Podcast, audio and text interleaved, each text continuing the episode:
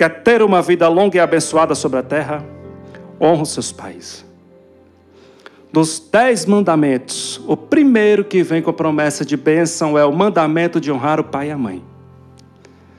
Deuteronômio 5,16: Honra o teu pai e a tua mãe, para que te prolongue os teus dias sobre a terra. Ou seja, Deus abençoa quem honra os pais com uma vida longa e boa. Quando você honra os seus pais, você honra a Deus, que é o Pai de todos.